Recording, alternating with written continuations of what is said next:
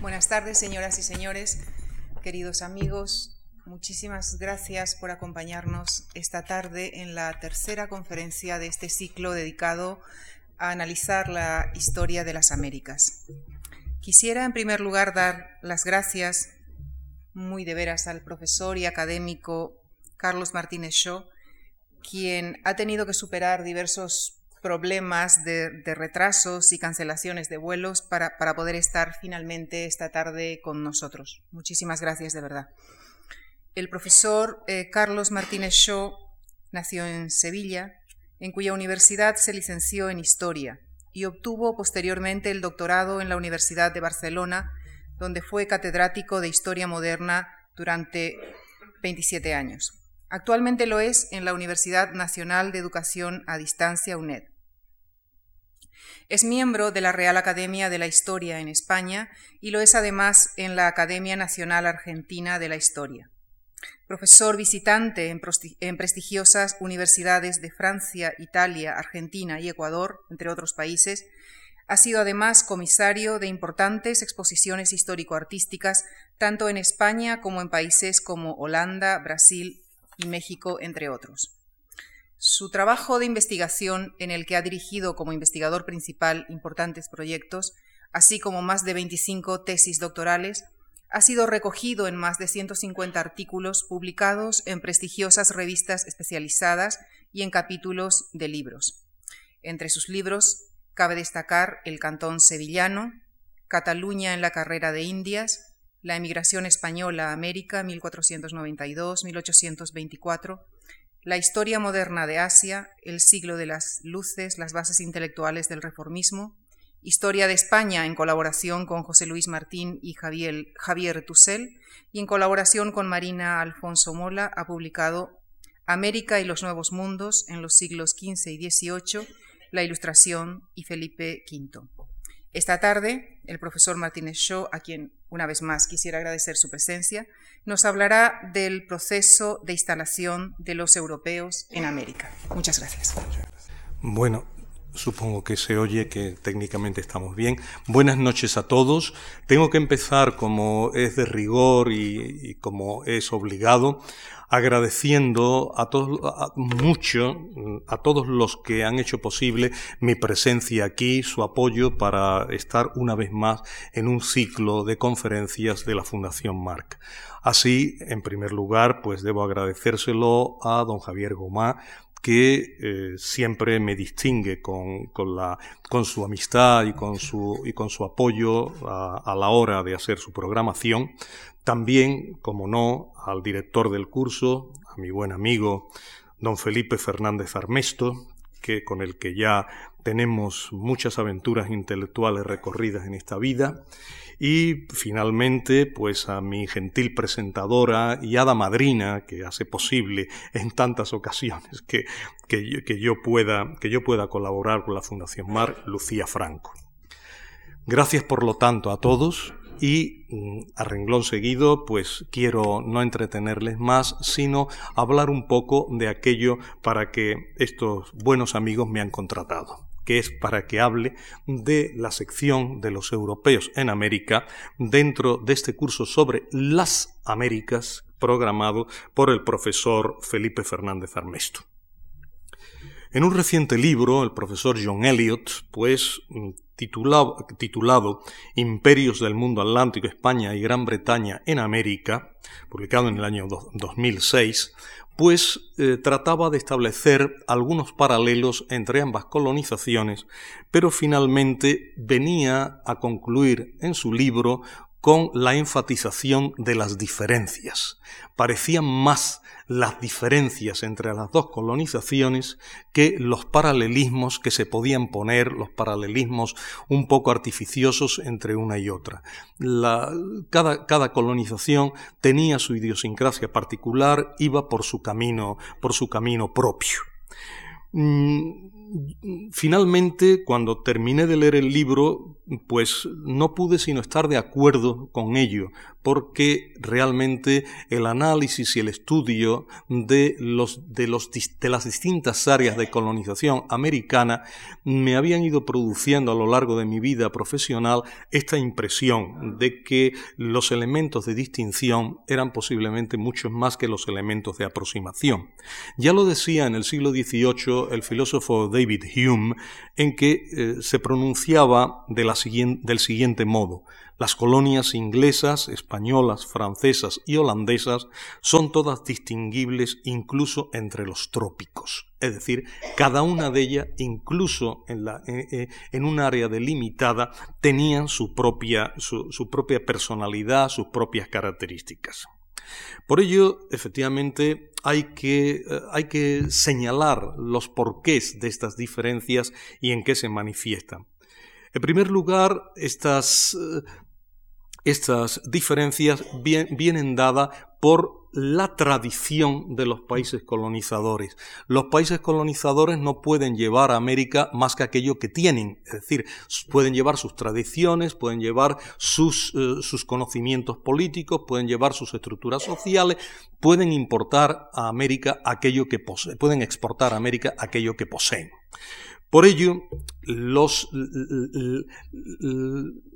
las colonizaciones, los estados coloniales eh, eh, impuestos por los europeos, pues reflejan, reflejan, mucho la situación de partida de estos colonizadores. Ya el gran maestro Pierre Vilar, glosando al, famoso político soviético Vladimir Ilyich Ulyanov, llamado Lenin, pues eh, decía que el imperialismo español en América era la última etapa del feudalismo.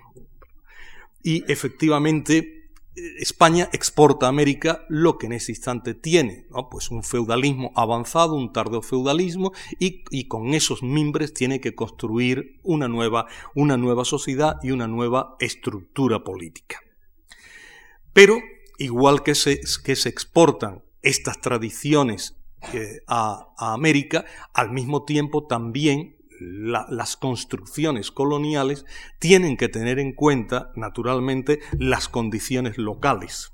Y estas condiciones locales determinan estas construcciones. ¿En qué modo? Pues por lo menos de dos maneras.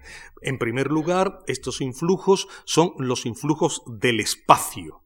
Los colonizadores ingleses, holandeses, españoles, portugueses se enfrentaron con distintas geografías humanas, con distintas geografías económicas, con distintas geografías políticas. Había unas, unas sociedades previas que estaban allí, aquello no era un desierto, y entonces estas, estas condiciones demográficas, económicas, políticas, condicionaron mucho eh, eh, la modalidad de la instalación en el territorio. Pero también hay una definición temporal.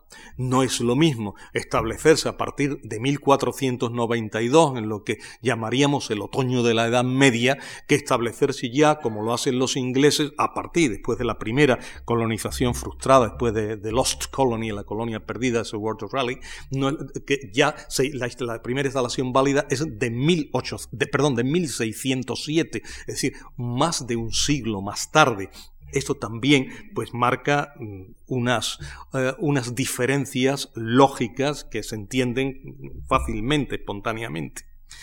En conclusión, las, eh, eh, las, colonias, las colonias americanas, pues se distinguían entre sí, obviamente, porque los puntos de partida eran distintos y los puntos de llegada también. Y también se distinguían de las propias metrópolis porque a las tradiciones exportadas había que añadirle las condiciones locales. Por ello se ha dicho, y con razón, que la Nueva España, es decir, México, no es España, también, y que la New England, que la Nueva Inglaterra, no es Inglaterra, y que la Nouvelle France, la Nueva Francia, no es Francia. Y efectivamente hay una exportación de, de, las, de, los modelos, de los modelos organizativos de cada una de las naciones, pero al tropezar con realidades distintas, hay que, se produce un efecto de refracción que obliga a adaptarse a aquellas, aquellas condiciones y que por lo tanto, pues, marcan muchas diferencias. Es más, si me apuran más,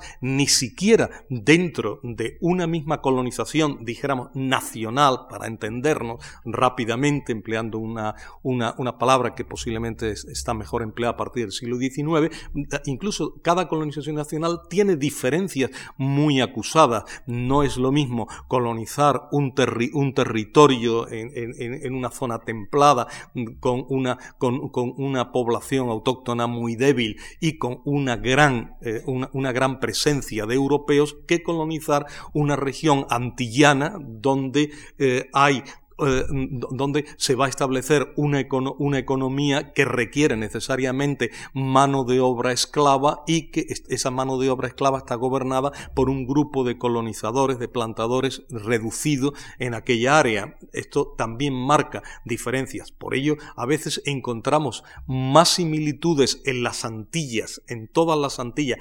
independientemente de quién sea, de quién sea la, la, la nación colonizadora, que eh, eh, en, el, en, el, en, el, seno de una colonización de una misma nación distribuida en diversas áreas geográficas americanas. Es decir, que, que, mm, que las diferencias mm, aparecen, aparecen normalmente mm, con mayor amplitud y con mayor visibilidad inmediata que las, eh, que las similitudes. ¿no? Por ello, eh, para terminar esta, esta, introducción que se va haciendo quizás un poco larga, yo concluiría con unas palabras finales también del profesor John Eliot en la página 596 de su libro que dice así, detrás de los valores culturales, y los, imperativos económicos y sociales que configuraron los imperios español y británico del mundo atlántico, se podría decir, y holandés y portugués y danés y francés del mundo atlántico, se hallan una multitud de elecciones y las consecuencias imprevisibles de acontecimientos inesperados. Es decir, que las diferencias vienen marcadas por este, por esta, por este haz de circunstancias eh, de, de partida y de llegada a las que me he referido.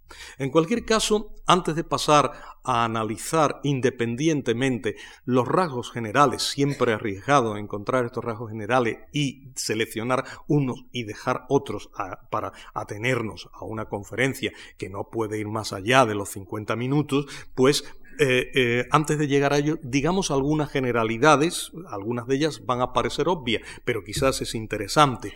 En, estas, eh, eh, en la historia de los europeos en América, el primer hecho es la instalación de poblaciones europeas, si no, no estaríamos hablando aquí. Es decir, hay una serie de grupos europeos que se desplazan, aunque estos grupos tampoco son homogéneos ni, desde, ningún punto de vista eh, y en, ocasiones, incluso desde el punto de vista numérico.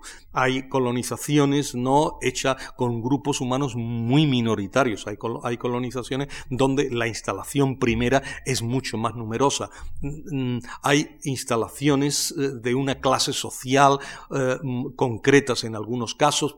Hay que pensar, por ejemplo, en, la hueste conquistadora española y en otros casos, pues, eh, mm, son completamente diferentes la extracción social e incluso las motivaciones. Pensemos, por ejemplo, ¿no? en la colonización puritana de Nueva Inglaterra. Es decir, que, que, también desde este punto de vista solo de la instalación de los europeos ya vamos adivinando que los grupos sociales no solo están marcados nacionalmente, sino que están marcados también socialmente, culturalmente y a veces, como en este caso, religiosamente. En segundo lugar, la segunda característica general es que la, instalación suele venir acompañada, cuando no es un elemento esencial, de una conquista militar y, sin duda alguna, de un sometimiento político. Los, europeos establecen la soberanía sobre los territorios donde están y esta soberanía la establece encuentren o no encuentren alguien previamente. Haya sociedades organizadas políticamente antes de llegar o no haya estas sociedades organizadas políticamente. Ellos reclaman para sí la soberanía y se establecen y someten y someten a las poblaciones con las que se encuentran. En tercer lugar, hay una regulación mercantilista de, las relaciones económicas. Mercantilista en un sentido amplio, porque si ahora entraríamos en la discusión, ¿Inglaterra tuvo verdadero mercantilismo o esto hay que dejarlo solo para, para, otros países? Pues tuvo su mercantilismo y evidentemente, por lo menos, por lo menos hasta mediados del siglo XVII, su régimen es, es, muy similar a los de otros regímenes continentales de monarquías absolutas. Así que no vamos a entrar en ello. Esta, este, este, esta regulación de las relaciones económicas tiene mucho que ver con lo que se ha llamado el imperialismo económico. Es decir, los europeos imponen modelos de economía, suplantan muchas veces las economías preexistentes e imponen unos modelos radicalmente distintos. Por ejemplo, los españoles impusieron radicalmente la primacía, la preferencia por la explotación minera. Los españoles estuvieron muy interesados, en primer lugar, en explotar las minas. Las grandes minas de plata mexicanas y peruanas constituyeron una, una, uno de, los grandes objetivos económicos de la instalación española. No se encontró oro, no se encontró el dorado, pero sí se encontró, no, pues estas grandes, sí se encontraron estas grandes minas de plata que nutrirían la, vida económica, lo que llamaríamos este primer capitalismo europeo.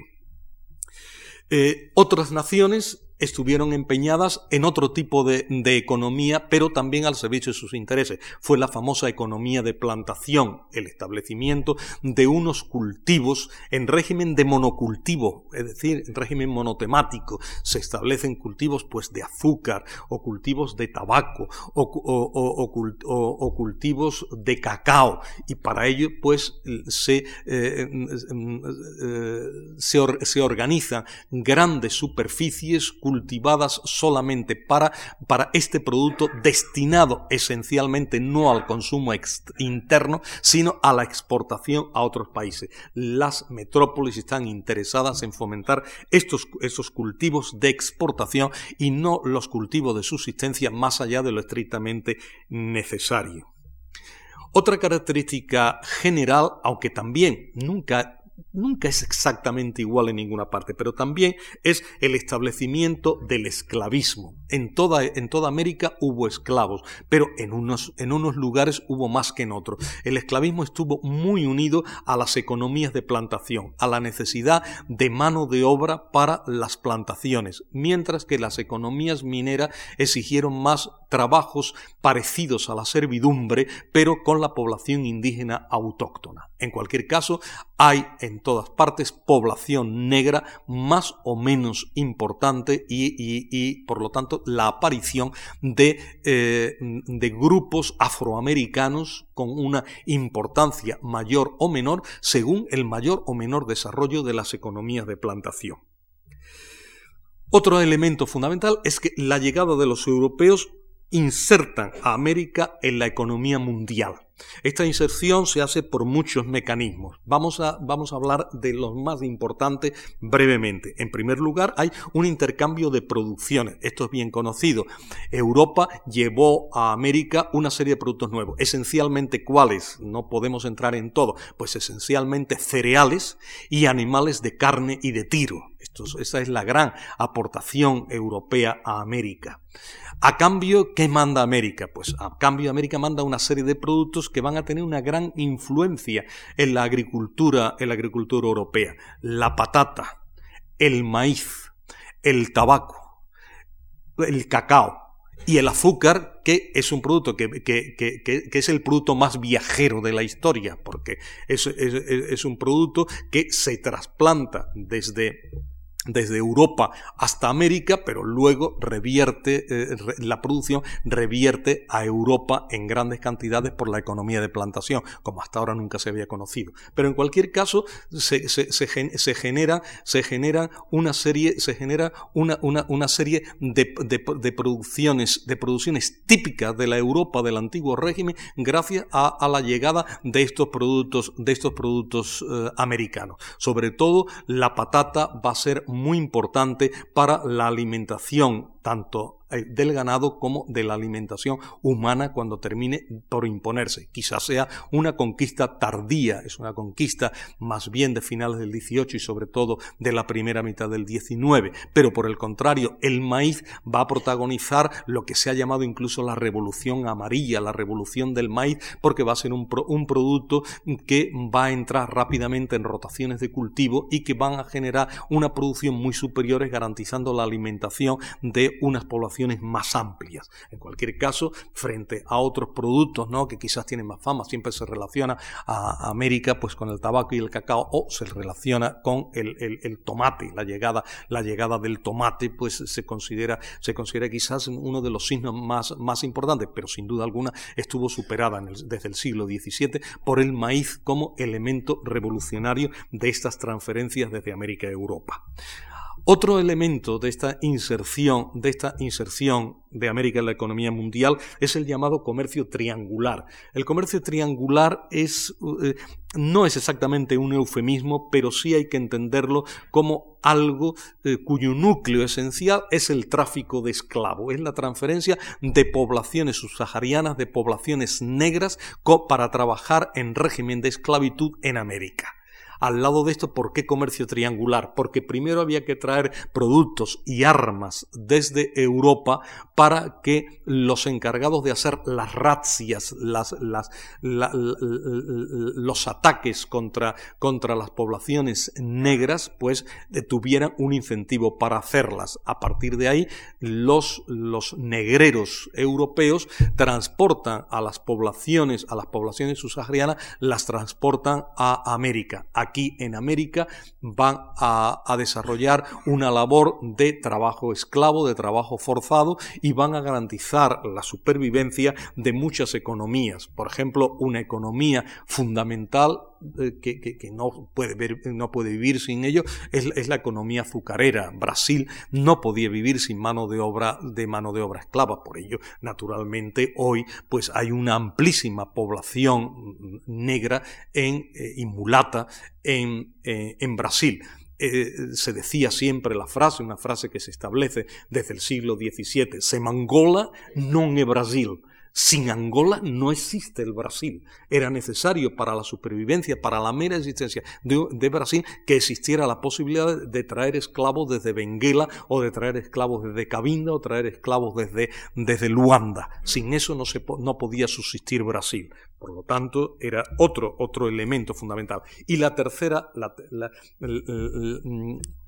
el tercer miembro de esto es que naturalmente estos productos de plantación, este cacao, este azúcar, este tabaco, pues regresa naturalmente a Europa y se cierra de esta forma todo el ciclo, todo esta, todos los tres lados de este, de este triángulo.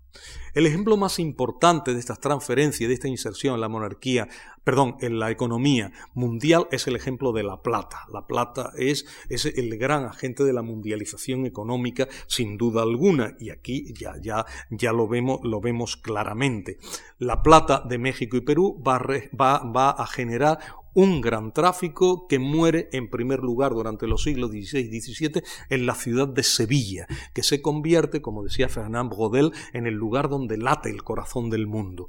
Pero, aparte, pero la plata no se queda en Sevilla, la plata navega desde Sevilla a otros lugares y empieza una navegación. Quevedo creía que la plata española moría enterrada en Génova, pero iba mucho más allá.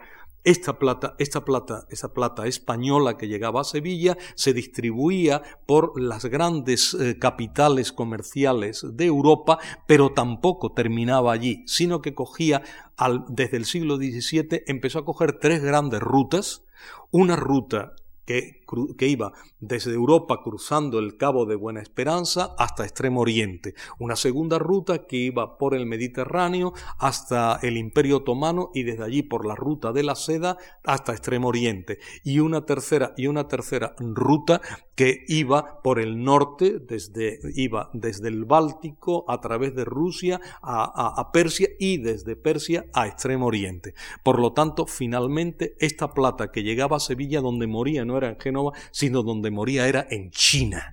Finalmente era China la gran tumba de la plata española. Pero no solo por este camino, sino también por el otro camino, lo que llaman los ingleses de second leg, la segunda pata, literalmente. Esta second leg, esta segunda pata, era la plata que llegaba desde México a Manila y desde Manila a China también.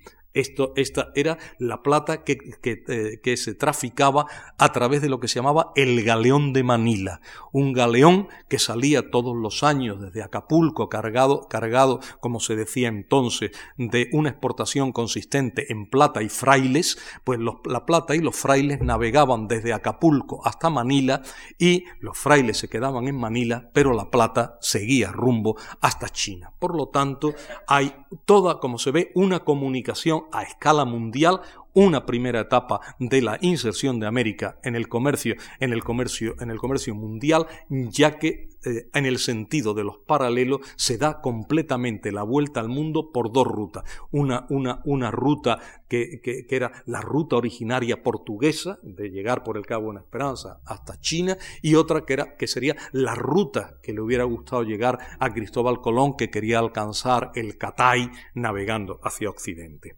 Así pues, esta es otra de, de, las, de las consecuencias fundamentales del establecimiento de los, de los europeos en América.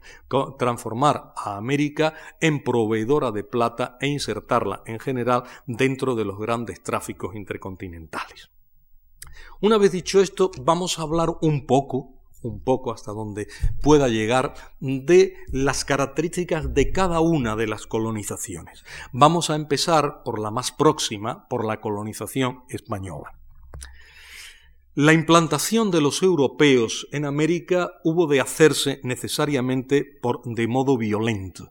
¿Por qué de modo violento? Porque los españoles se encontraron con una serie de sociedades construidas, unas una sociedades bien organizadas económica, social y políticamente que no tenían intención de dejarse dominar ni tenían intención de aceptar la soberanía lejana de los reyes de España. Por lo tanto, opusieron resistencia y esa resistencia pues hubo de ser vencida eh, manu militar, es decir, de modo militar y fue una conquista de carácter, de carácter violento y carácter militar. Esta conquista mm, se, eh, pues, tiene episodios que, que, mm, son conocidos, aunque quizá eh, se puede decir eran conocidos, porque ahora eh, nos damos cuenta de que con la enseñanza actual, pues muchas de estas cuestiones que los niños de mi tiempo sabíamos así, hoy pues aparecen envueltas en una, en, bajo un halo de ignorancia. Pero bueno, por lo menos que, que hay una que Hernán Cortés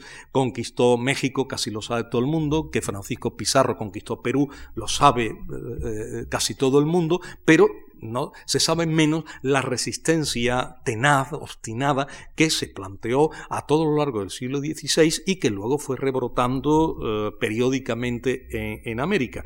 La resistencia, por ejemplo, de la frontera norte de Nueva España, es del norte de México, lo que los españoles llamaban la frontera chichimeca, que se mantiene durante larguísimo tiempo, o mm, la resistencia de los incas, el estado inca de Vilcabamba, ¿eh?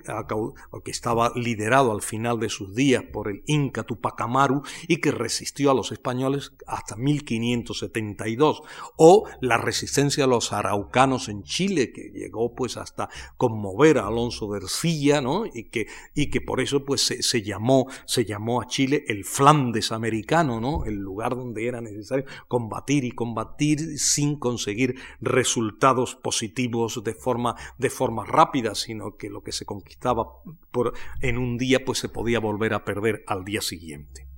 Pero en cualquier caso, una, una vez que se superan estos grandes focos de resistencia, se establece una sociedad española y se crea un proceso de institucionalización en España. Este proceso de institucionalización es muy claro, va a seguir el modelo de la monarquía absoluta implantada tempranamente en España.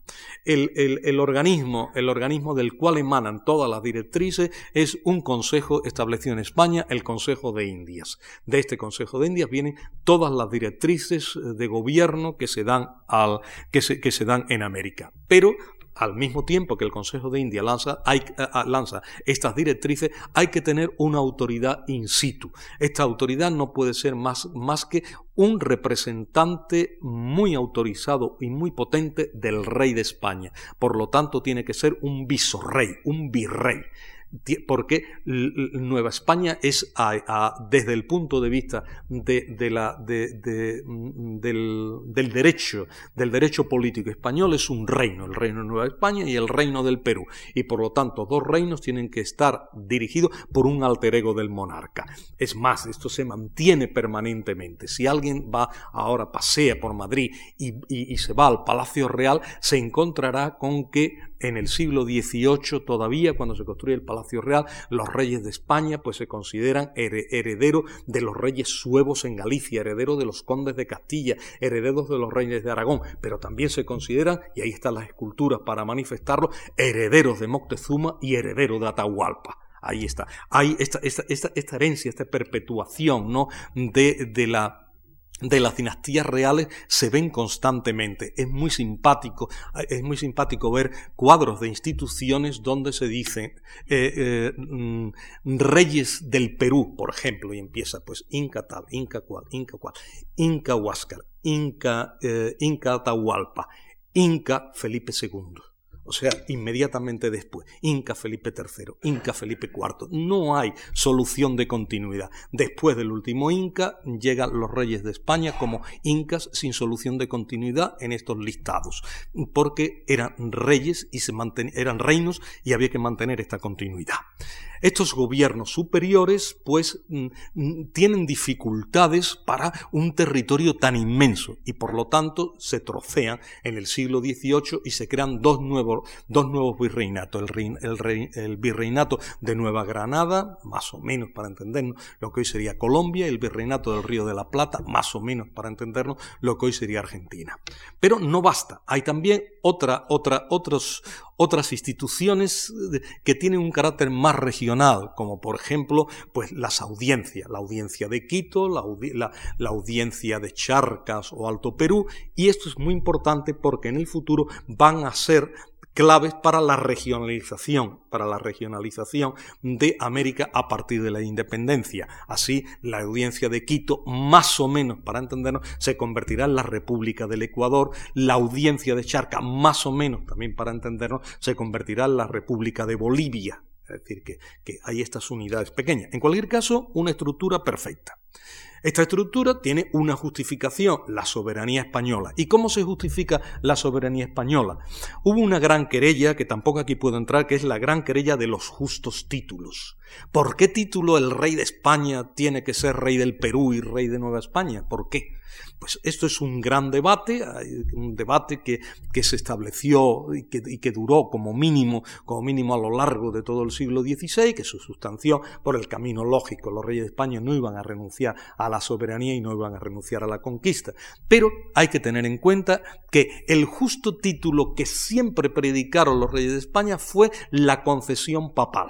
Las bulas papales de 1493, dando a, los, a los, monarcas, a los, los, monarcas españoles, a los reyes católicos, la, la soberanía sobre América, siguió siendo el título más justo para los monarcas españoles, el que lo legitimaba todo, naturalmente con gran, eh, eh, con gran enfado de otras potencias, ¿no? Que decían, pero bueno, ¿cómo, cómo, cómo es posible, ¿no? Que, que, un poder, un poder espiritual de unas concesiones políticas temporales y territoriales, y ya no digamos, pues cuando estalla la, cuando estalla la reforma y se constituye, pues uno, unos, una, una serie de iglesias que no reconocen al Papa, que no tienen nada que ver con la iglesia autoproclamada católica. Empiezan las iglesias luteranas, evangélicas, calvinistas, que no reconocen la autoridad pontificia. Pues ya, ¿cómo van a reconocer estas, estas bulas alejandrinas de 1493? Y sin embargo,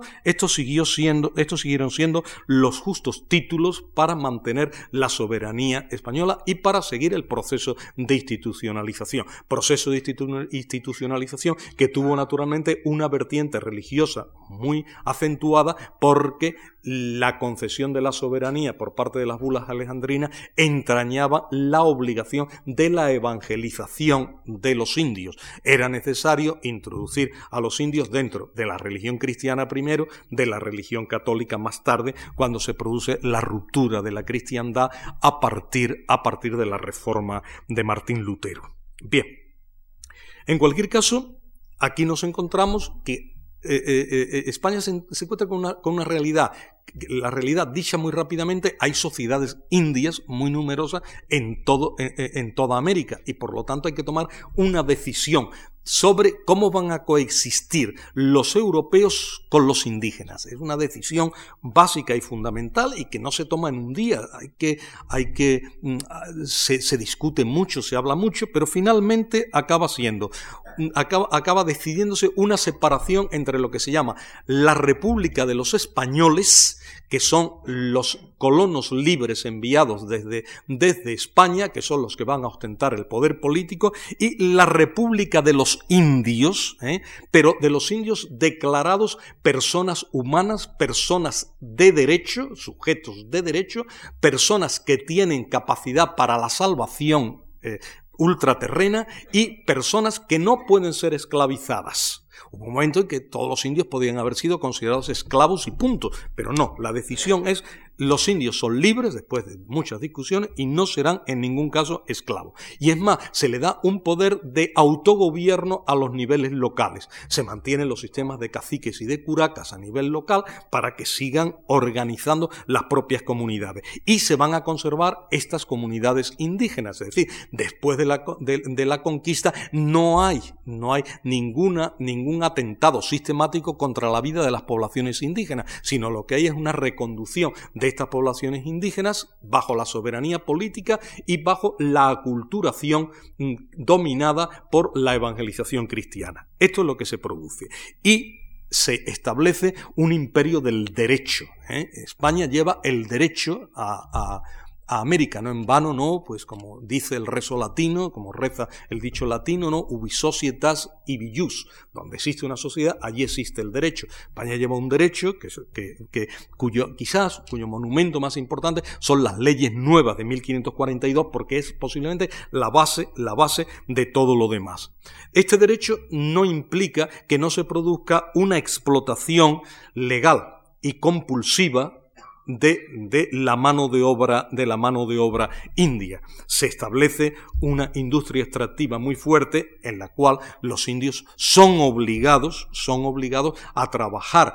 Se les, se les otorga, se les otorga por esto algunas prestaciones económicas, pero el trabajo se convierte prácticamente en un trabajo forzado. Y lo mismo se trata de hacer con el, trabajo agrícola. Se encomiendan a los indios. Está la estructura de la encomienda contra la cual lucha las leyes de 1542, las leyes nuevas y otras muchas leyes posteriormente, sin llegar a erradicarla completamente antes del final de la colonia.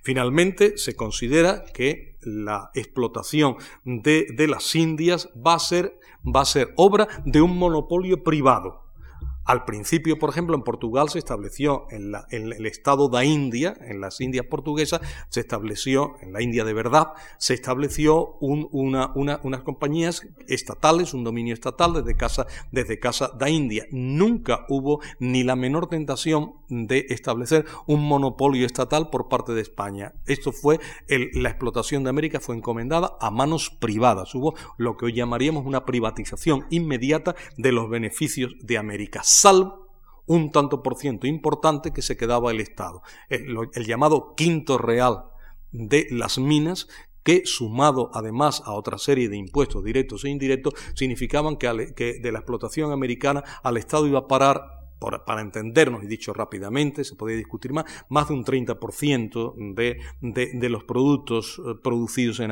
de, de, los productos obtenidos en América, mientras que el resto eh, iba a parar a, mano, a manos privadas. Y luego se consideró que era un monopolio de los españoles. Aquí hay una patrimonialización española. Esto es importante señalar. Siempre hubo este deseo por parte, parte de los monarcas. Solo hubo una tentación por parte de Isabel la Católica de que los beneficiados fueran solo los castellanos y no fueran los aragoneses ni otros reinos, solo los castellanos. Pero ya Fernando el Católico hizo caso omiso de, de, la, de, los deseos expuestos por su, por su regia cónyuge en su testamento y nunca se hizo así, sino que los explotadores fueron siempre los naturales de los reinos de España y se especificaban quiénes eran. Se especificaban que eran los naturales del reino de Castilla. No había que hacer alusión a, a las provincias vascongadas porque las provincias vascongadas eran Castilla y no había que hacer distingo con ellas. Y luego se decía, eso sí, y además los naturales del, reino de Aragón, reino de Valencia, reino de Mallorca y principado de Cataluña y finalmente el reino de Navarra como reino separado. Es decir, todo lo que actualmente constituye España fueron los autorizados a, a la explotación a la explotación de América. Este es el sistema que va a durar a lo largo, a lo largo de tres siglos. A partir de aquí em, se produce una evolución y, la creación de una sociedad avanzada que está muy construida ya en el siglo XVI, pero que alcanza quizá pues, su máxima eh, expresión y su máximo esplendor en el siglo XVIII. Aquí ya hay pues una, una, gran prosperidad en toda América, hay un sistema político muy perfeccionado y muy activo, hay una sociedad muy móvil y muy rica y, y hay pues una, un gran esplendor cultural, pues no en vano, ¿no? La primera imprenta entra en México en 1539, las primeras, las primeras eh, eh, universidades, después de la de Santo Domingo, continentales en México y en Lima, se establecen en 1551, etc. Es decir, hay un gran desarrollo cultural en el siglo XVIII. De ahí que la independencia ah, nos aparezca hoy día como una consecuencia de la madurez Igual que la Revolución Francesa se oponía, la Revolución Francesa no fue una revolución de la miseria, fue una revolución de la prosperidad. Pues también en América no fue una, no fue una revolución del atraso o de la incapacidad, fue fundamentalmente una, una, una independencia de la madurez, de la, de la suficiencia adquirida. Y la protagonizaron los que se llamaban por entonces los españoles americanos. Es decir, los hijos o nietos de españoles, pero ya nacidos en América, que normalmente pues se rotulaban con la palabra criollos. Los criollos son los protagonistas. Y esto tiene influencia, porque cuando se produce la independencia bajo la égida de los criollos, esto va a significar la marginación de las poblaciones indígenas, marginación de la que naturalmente las poblaciones indígenas americanas se quejan amargamente hasta hoy día, y también naturalmente la marginación de las poblaciones negras o mulatas a las cuales se concede la libertad, pero no se llega más allá tampoco en el proceso de integración. Esto es lo que podemos hablar sobre España. Vámonos a la segunda gran colonización, la colonización británica, la colonización inglesa la gran, el gran bloque colonizador se establece en torno a lo que habitualmente en la historiografía, y no vamos a entrar, en, porque no podemos entrar en el detalle, se llaman las trece colonias, que son las colonias que se establecen en la costa eh, en la costa atlántica de América, ¿no? Lo que hoy se conoce habitualmente como la costa este. Ahí se establece. Y se establecen a partir de tres núcleos fundamentales. Hay un núcleo al sur, que es el primero, que es el núcleo de los grandes plantadores eh, mm, que se establecen en las colonias de Virginia, Maryland, las Carolinas, etc. Es decir, para entendernos más o menos el territorio de Pocahontas, ¿no? Esto da una idea rápida de qué territorio es. Aquí, aquí más o menos, pues a partir de, la, del establecimiento de Jamestown en 1607, se desarrolla una primera, una primera colonia que va que, va a, estar en mano de unos, de unos plantadores de raíz eh, elevada, en muchos casos aristocrática, que se van a valer de una mano de obra esclava, de una mano de obra negra, y que van a, y, para producir esencialmente tabaco, para producir azúcar y otros productos de este tipo. A partir de ahí se producirá pues lo que luego, será el problema del sur que se sustanciará en el siglo XIX con la famosa guerra de secesión entre el norte antiesclavista y el sur esclavista. El, segundo gran núcleo que se establece a partir de 1620 es el núcleo de los, para entendernos también, de los puritanos, el núcleo de los disidentes religiosos, ¿no? De, la, que se ejemplifica en la famosa navegación del Mayflower, la llegada de, los Pilgrim, de los Pilgrim Fathers, de los padres peregrinos, eh, un grupo de disidentes religiosos, ¿no? De raíz, también para entendernos, puritana, más o menos dentro de la órbita calvinista, que establecen comunidades muy sólidas, muy ricas, muy cerradas y que van a establecer economías muy poco dadas a la exportación, sino más bien economías de carácter europeo para lo cual se ven beneficiados por el clima muy parecido al que habían abandonado. Y por lo tanto pues el cultivo del cereal, la ganadería, etcétera, pues van a ser los cultivos predominantes en este área y la aparición de unas sociedades muy muy bien muy bien organizadas, eh, unas comunidades mm, eh, eh, muy a imagen y semejanza de las comunidades europeas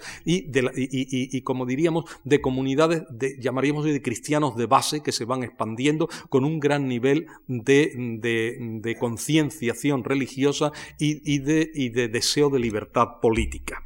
En medio queda un grupo en el cual vamos a entrar poco, que es el grupo que, que al principio es holandés en torno a la ciudad de Nueva York, que antes fue eh, eh, Nueva Ámsterdam, y que por la evolución va a parecerse más al norte que a los plantadores, que a los plantadores del sur. No tenemos tiempo de, hablar más de ello. La, segunda parte, la segunda, la, segunda gran área de colonización, que va a ser similar para muchos otros y por lo tanto vamos, no vamos a ocuparnos casi más de ella, es la colonización de las Antillas. Las Antillas se van a colonizar esencialmente por parte de los ingleses y luego los franceses y luego de, los españoles, se va a colonizar fundamentalmente por el régimen de plantación, por el régimen de unas, de, unas minorías de ricos propietarios de plantación que trabajan con mano de obra esclava y que producen productos, eh, o, tienen productos para la exportación, esencialmente para la exportación en Europa. En el caso inglés, la, la, gran colonia, la colonia por antonomasia, es la isla de Jamaica. En el caso, en el caso francés será, será por antonomasia la isla de Santo Domingo, que ellos llaman Saint-Domingue. ¿Eh? a la francesa, Saint-Domingue, ¿eh? que es el actual Haití. Lo mismo ocurrirá pues con, otras, con otras colonias establecidas por holandeses y por, daneses en el, mismo, en el mismo lugar y finalmente es lo que acabará ocurriendo también en las Antillas españolas, fundamentalmente en la Reina de las Antillas, en la Perla de las Antillas, es decir, en la isla de Cuba, donde desde, desde la segunda mitad del 18 en adelante se establecerá un régimen basado en la explotación del tabaco y el azúcar, sobre todo de los ingenios azucareros, creando pues lo que se ha denominado habitualmente la sacarocracia, el poder del azúcar. Los grandes productores de azúcar dominan la vida económica y política de, la Cuba española. Dejemos, por lo tanto, de momento a esta, a esta, región totalmente conectada al comercio exterior y, al comercio triangular, que son las Antillas, y vamos a ver cómo evoluciona la sociedad de, la, sociedad de la costa atlántica. Va a evolucionar con una sociedad tremendamente avanzada durante los siglos de la Edad Moderna, pues hay una gran prosperidad demográfica y económica. Llegan en el siglo XVIII pronto a los dos millones de habitantes en, el siglo XVIII, comunidades eh, muy ricas, comunidades muy organizadas y políticamente, políticamente muy articuladas. Hay un gobernador representante de la corona, obviamente, pero hay una constitución, unas asambleas parlamentarias donde se toman las decisiones, las decisiones importantes del día a día.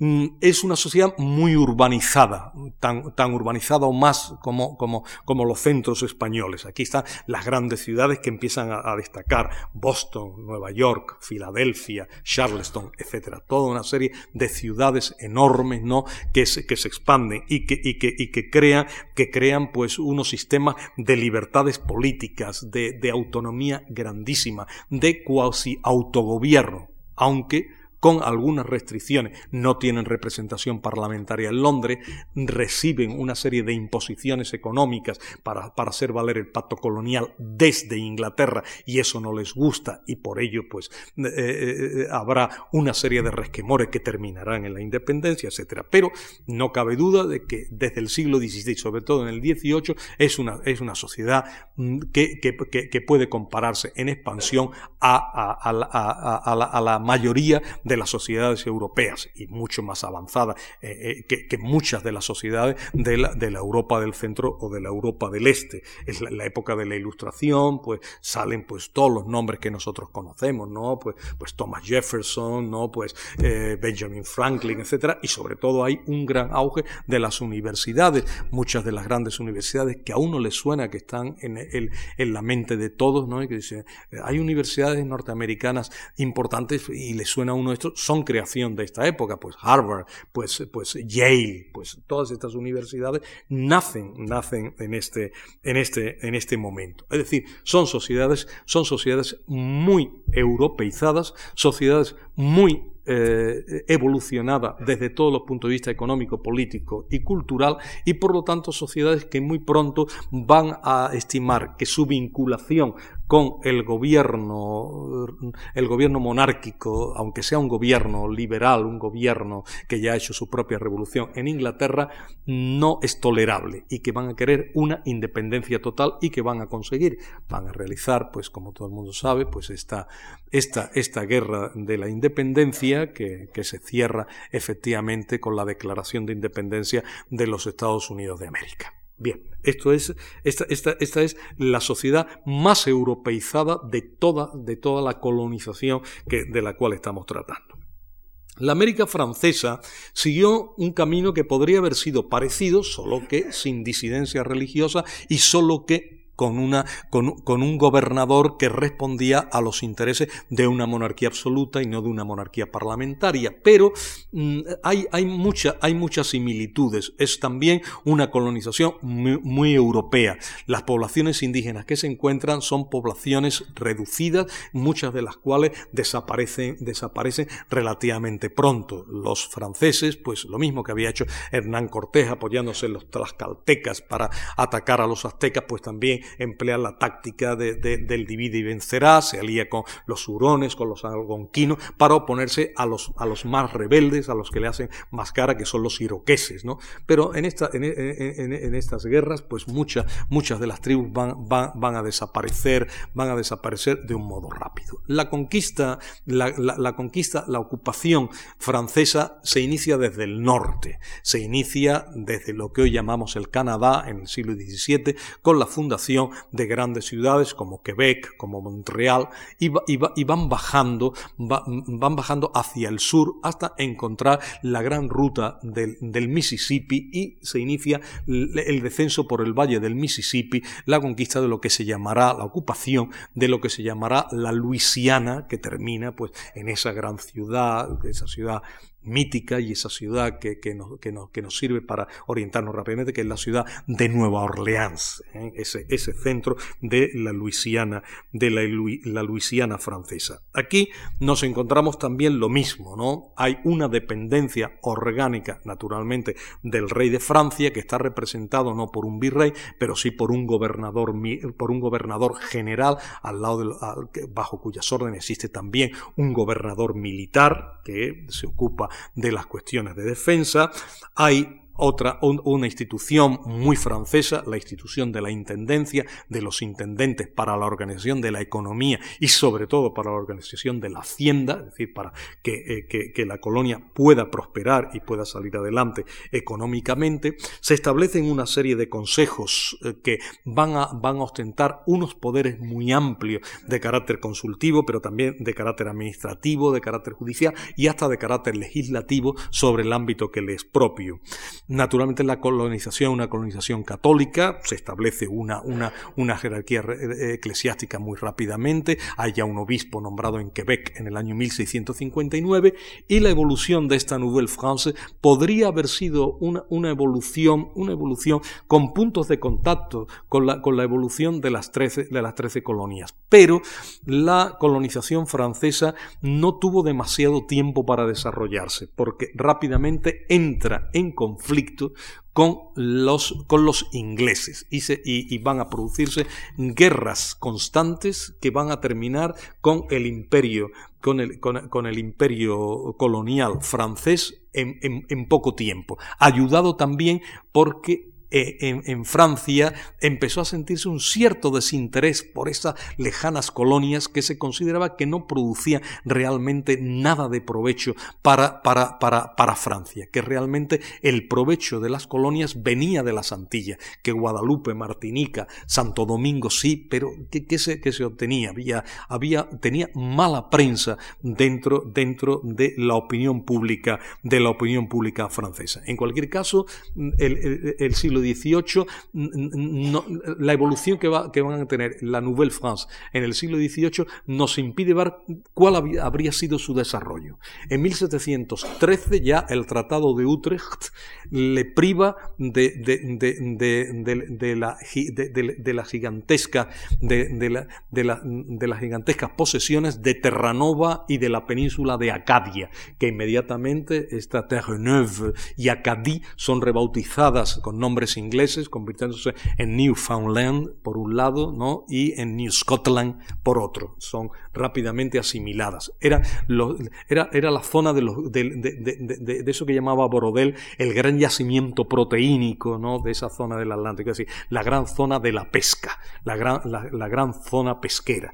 Y de, esa, de, esa, esa gran zona pesquera va a quedar ya desde 1713 en manos británicas, en manos inglesas. Pero no basta eso. Luego prosiguen las guerras. Desde 1740 hay ya una guerra permanente y constante entre los colonos ingleses y los colonos franceses a partir de esa, de esa frontera. Y el resultado de la guerra es 1763. En 1763 eh, eh, Francia pierde Canadá, en, la misma, en la misma fecha Francia eh, se, ve, se, ve, bueno, se ve moralmente obligada a ceder la Luisiana, a ceder la Luisiana a España. Desde 1763, ese gran territorio, la Luisiana, pasa a ser propiedad propiedad española y se va a mantener la propiedad española en ese territorio muy poco habitado, con muy poca población de cualquier tipo, durante eh, aproximadamente 40 años, desde 1762 hasta 1802. En 1802 es, eh, España cederá la Luisiana a Napoleón y Napoleón inmediatamente la venderá a los Estados, a los Estados Unidos. Por lo tanto, la colonización, la colonización eh, francesa la valoración de la colonización francesa tropieza con la dificultad de una colonización que, es floja, que termina, que termina demasiado pronto. A pesar de eso, si tuviéramos más tiempo, veríamos las características especiales que de alguna forma la unen más la unen más con los territorios continentales ingleses que con los territorios continentales españoles. Un caso aparte, y ya vamos, vamos hacia el final, es el caso de Brasil. Brasil fue descubierto, si se puede emplear esta palabra, por un español, por Vicente Yáñez Pinzón, pero Inmediatamente después llegó a ella un marino, un navegante portugués, Pedro Álvarez Cabral, y por el Tratado de Tordesillas quedó Brasil, una, una parte de Brasil quedó dentro de la zona de jurisdicción portuguesa, y de ahí el Brasil portugués. Brasil tuvo una colonización basada esencialmente en muy pocos núcleos eh, urbanos que se lanzaba hacia, hacia el interior para, para colonizar económicamente determinada, determinadas regiones. una prueba del interés económico que presidió la colonización es que los historiadores brasileños, los historiadores portugueses, ellos mismos señalan en la historia, dividen la historia del Brasil de la Edad Moderna en tres ciclos de carácter económico. El ciclo del palo Brasil, el ciclo del azúcar y el ciclo del oro.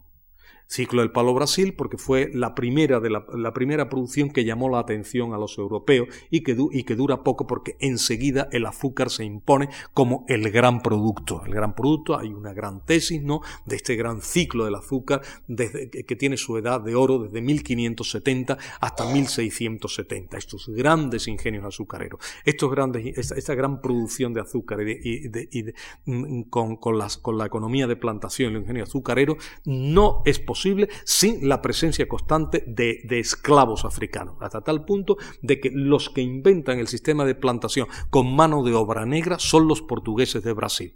Luego, a partir de ahí, lo tomarán los franceses en, las Antillas, lo tomarán los ingleses en Jamaica, etc. Pero los primeros que inventan este sistema y los primeros que desarrollan el comercio triangular van a ser, van a ser los portugueses, que además eran los primeros que habían ocupado territorios territorios, negreros eh, en, África, sobre todo a partir de la gran colonia de San Jorge de Mina en la costa occidental y, la gran, y, las grandes colonias, ¿no? Luanda, Benguela, Cabinda, en la zona que hoy día es Angola.